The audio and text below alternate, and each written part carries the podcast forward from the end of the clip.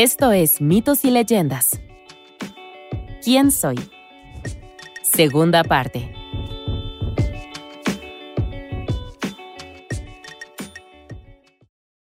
Antes de que terminara el día, el sastre partió hacia su próximo desafío. ¿Matar a dos gigantes? ¿Por qué no? En tres días, él había matado a siete moscas a la vez, ahuyentado a una banda de gigantes y se había convertido en el general del rey. Bien podría intentar matar a dos gigantes también. Si lograra hacerlo, la princesa había accedido a casarse con él y éste le daría la mitad del dinero del reino. Con su actual racha de suerte, sería una tontería no intentarlo.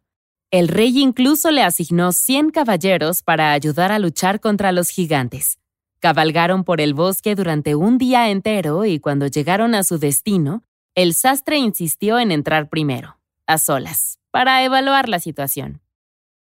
Dado que los caballeros estaban bajo el mando del sastre y dado también que ninguno de ellos realmente quería luchar contra gigantes, todos estuvieron de acuerdo. Así, el sastre desapareció en el bosque oscuro. A unos diez minutos de vagar entre los árboles, los encontró tendidos con sus cabezas frente a frente profundamente dormidos. El sastre se rascó la cabeza y se le ocurrió algo. Esto sería muy fácil y no necesitaría a los caballeros en absoluto. Sigilosamente se llenó los bolsillos de piedras. Sin un sonido se subió al árbol entre la pareja durmiente.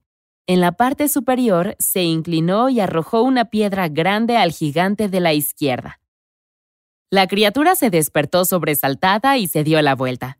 Empujó al gigante de la derecha. ¡Hoy! ¿Por qué me pegaste en la cabeza? rugió.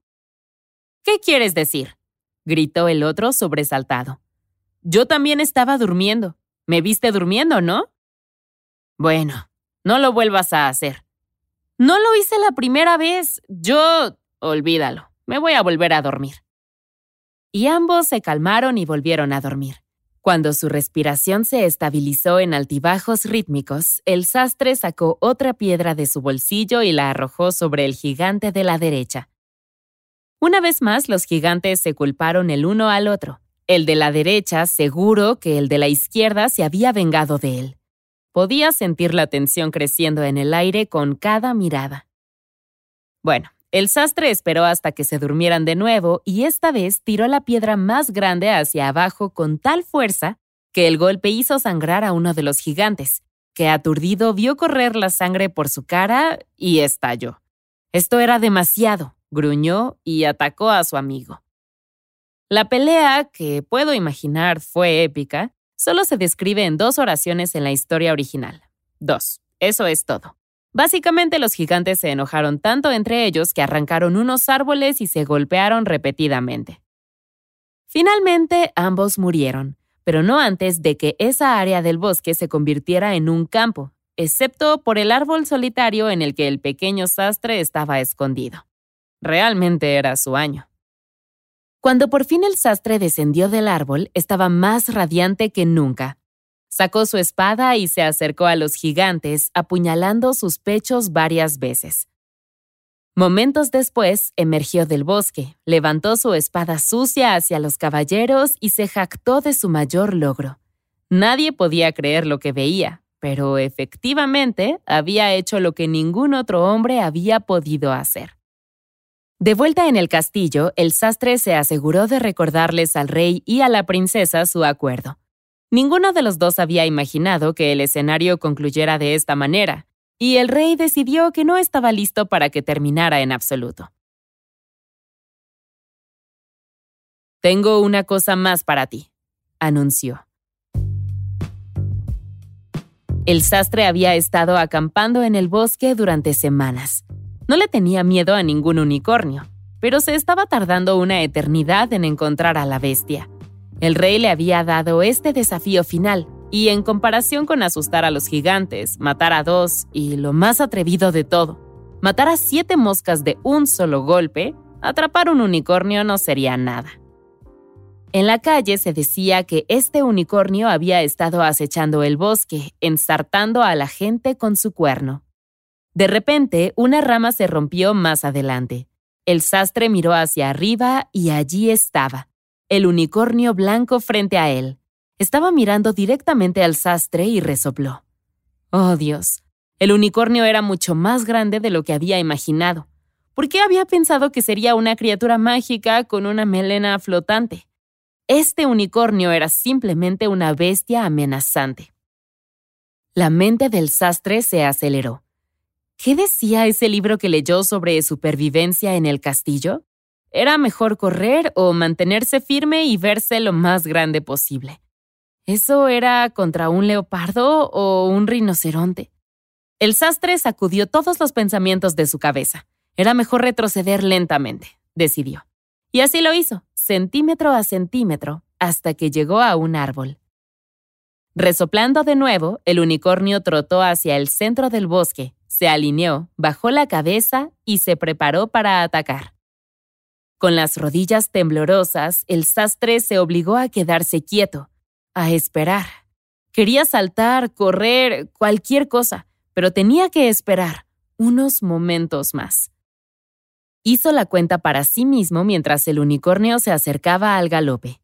El cuerno le atravesaría el pecho. Estaría muerto sin duda. Excepto que cuando estaba a unos metros de distancia, el sastre se zambulló hacia la izquierda, justo a tiempo para que el unicornio enterrara su cuerno profundamente en el árbol. Y se quedó allí. El animal intentó retroceder, pero estaba atrapado. El pequeño sastre se puso de pie de un salto y se acercó al unicornio por el costado. Acarició su cuello a pesar de que la bestia intentó morder un bocado inexistente. De algún lugar, el sastre sacó una cuerda y la ató alrededor del unicornio. Se quedó allí pensando y luego hizo un nudo alrededor de su hocico. Luego sacó un hacha y cortó la madera alrededor del cuerno de la bestia, liberando a la criatura. Se quejó, por supuesto, pero el sastre fue capaz de arrastrarlo desde el bosque y dárselo al cazador que esperaba. Ahora, debido a que este es un cuento de hadas y los cuentos de hadas hacen todo de tres en tres, el sastre tuvo que enfrentar una tarea final antes de casarse con la princesa. Era esencialmente la misma tarea que antes, solo que con un jabalí salvaje en lugar de gigantes o un malvado unicornio. Sí, este reino tenía muchos problemas. Bueno, el astuto sastre hizo el mismo truco que con el unicornio excepto que esta vez se paró frente a una capilla con la puerta abierta. En el último momento saltó fuera del camino, el jabalí irrumpió en la capilla y la puerta se cerró de golpe, atrapando a la bestia en el interior. El jabalí destrozó el interior durante varias horas, pero finalmente se quedó sin energía y el cazador llegó para, literalmente, atar al cerdo. Con las tres tareas completas, el rey realmente se quedó sin pruebas, y entonces la princesa se casó con el pequeño sastre, el gran guerrero y salvador del reino. Solo que la princesa lo hizo por las malas.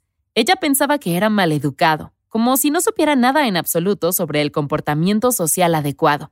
Lo peor de todo es que se la pasaba hablando con todos, el cocinero, el escudero del rey, incluso los campesinos de la calle campesinos de la calle. Era vergonzoso.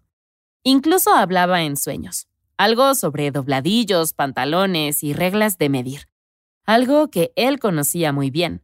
Entonces, un día, mientras estaban midiendo a la princesa para un nuevo vestido, el sastre le gritó al aprendiz una medida, y todo tuvo sentido. La princesa estaba casada con un campesino y él se había ingeniado para heredar la realeza. Por supuesto, primero tendría que demostrarlo. Si pudiera comprobar que su marido era un mero sastre, no el asesino de siete o lo que dijera ese cinturón, el hechizo podría romperse. Sería revelado por el fraude que era, y ningún hombre tendría miedo de enfrentarse a él. En secreto, la princesa envió agentes por todas partes, buscando la identidad de un sastre que desapareció de su pueblo. Una semana más tarde, uno regresó. Había encontrado un pueblo a dos días de caminata por las montañas. Los lugareños afirmaron que un sastre había desaparecido meses atrás. El agente se había cruzado con un hombre que todavía estaba esperando su chaleco de dicho sastre. ¿Tenía alguna idea de cuándo volvería el sastre? El hombre era un campesino y solo tenía dos chalecos. El agente había descrito al sastre desaparecido y el hombre lo confirmó de inmediato. El sastre los había engañado a todos. La princesa corrió para encontrar a su padre. Ahora bien, al rey siempre le había disgustado el pequeño sastre, pero lo odiaba aún más ahora que sabía que en realidad era un sastre. Con un aplauso convocó a sus mejores guerreros. Ellos también estaban cansados de vivir con miedo del ahora príncipe y su poder aparentemente ilimitado. El rey conspiró que esa noche su hija se escabullera al asegurarse de que el hombre estuviera dormido.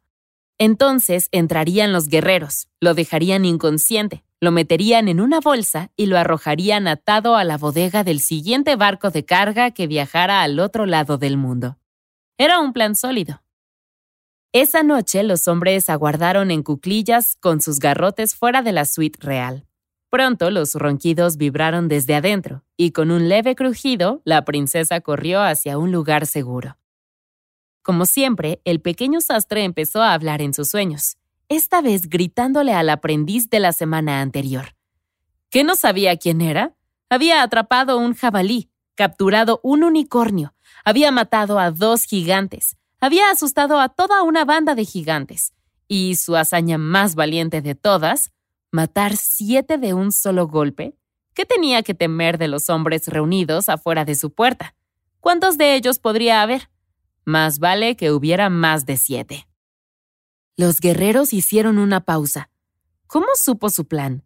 Y no estaba durmiendo, estaba listo para enfrentarlos. Y enumerando todas sus impresionantes hazañas. Era demasiado. El guerrero al mando se puso de pie, negándose a entrar. Luego otro se puso de pie y otro.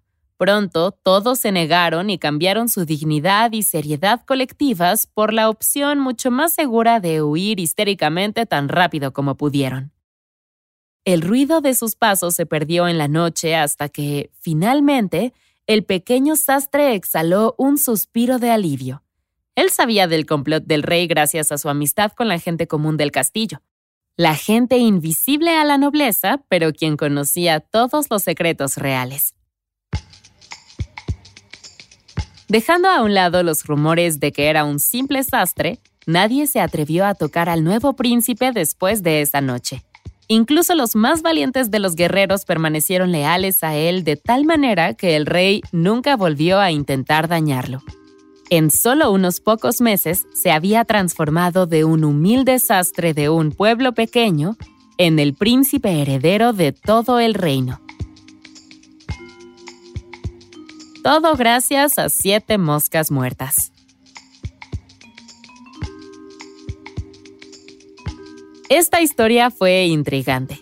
Hemos buscado más información en varias bases de datos de folclore académico, pero no encontramos nada. Por un lado, es un cuento al estilo de Aladín, sin ninguno de los ayudantes sobrenaturales.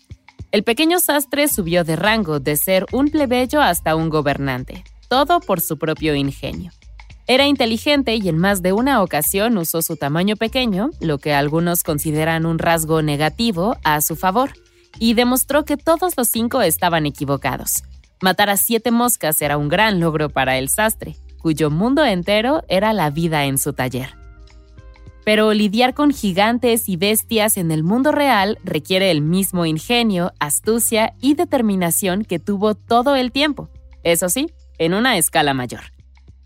Es una historia más ligera con una gran moraleja. Puedes usar lo que tienes para hacer grandes cosas, sin importar dónde estés o a dónde te lleve la vida. Y quién sabe, puede que te encuentres con la confianza suficiente para hacer un amigo pájaro, ahuyentar a algunos gigantes y atrapar un unicornio. La criatura de esta semana es el Kama Itachi del folclore japonés, que no debe confundirse con el Itachi normal del episodio 10.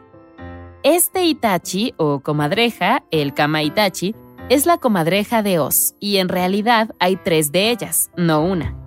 Como todas las comadrejas trillizas, los Kama Itachi tienen alas que parecen uñas grandes y afiladas en forma de hoz. Ellas pueden volar y son bastante rápidas, más rápidas de lo que imaginan y vienen por ti. Son tan veloces como el viento y trabajan bien en equipo. La primera comadreja de Oz te derribará. La segunda cortará tus piernas dejando cientos de pequeños cortes por toda tu piel. La tercera, afortunadamente, es útil. Aplicará una medicina mágica para que no sientas ningún dolor. No te curará por completo, pero te ayudará. Todo esto sucede rápidamente. En un momento estarás caminando por un sendero de montaña y de la nada se levantará un viento fuerte. Algo pasará velozmente, te derribará y te encontrarás con mucho dolor. Quizás será una rama perdida, una espina, una piedra. Eso es lo que dice la mayoría de la gente. Pero ahora sabes la verdad. Eran tres comadrejas de Oz atacándote.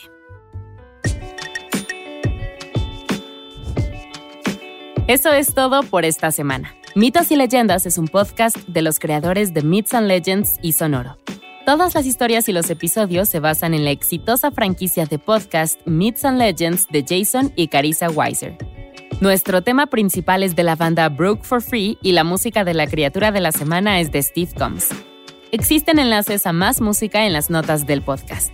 La producción corre a cargo de Alex González, Mitzi Hernández, Esteban Hernández Tamés e Israel Pérez, con el ensamblaje de Ricardo Castañeda para Sonoro Media. Yo soy Vale Estrada y también me hago cargo de la adaptación al español. Muchas gracias por escucharnos y nos encontramos hasta la próxima.